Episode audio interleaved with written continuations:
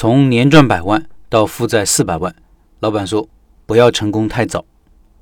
下面是社群里一位很老资格的听众分享了一篇很难得有智慧的文章。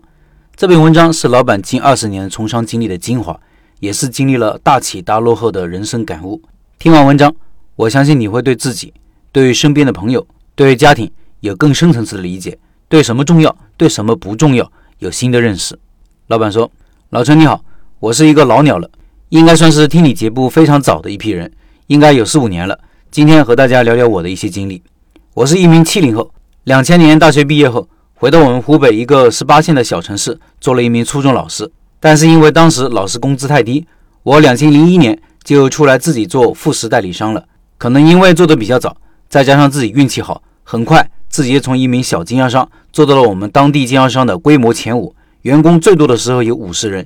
二零零六年，我们的年销售额做到了一千万以上，纯利润都可以做到八十万，我就买房买车了。后面陆续做过宾馆、餐饮、棋牌室。苹果店都以失败结束，现在回归老本行，还是做一门副食代理商。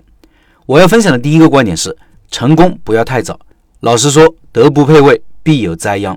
我的父母都是工厂普通的工人，自己做生意也就是七千块钱起步。一个穷小子突然获得巨大财富以后，如果没人指引，其实对于财富是没有能力去把握的，所以就开始花天酒地，沉迷其中，每天都是过着醉生梦死的生活，生意也不打理。公司一个月去四五次，完全是耍手掌柜。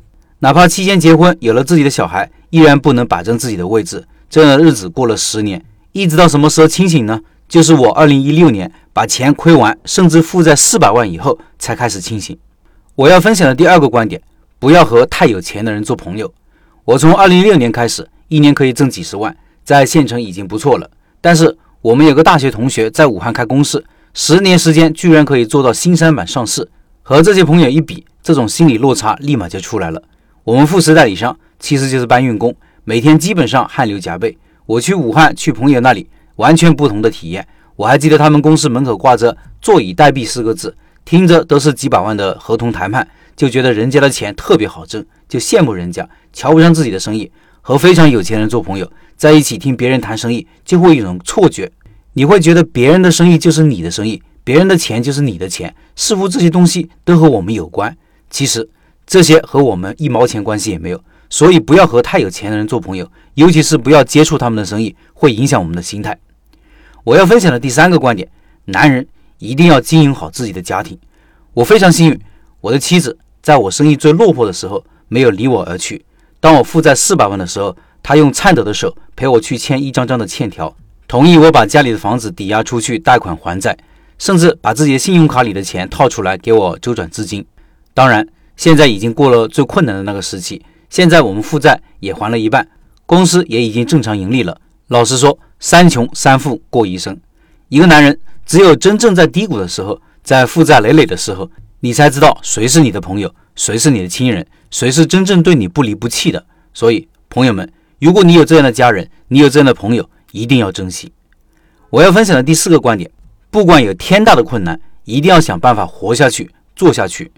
这几年经济形势不太好，又遇上疫情，很多朋友都是负债累累，生活困顿。但是，不管有天大的问题，大家一定一定要坚持，因为只有活下去，才有翻盘的可能。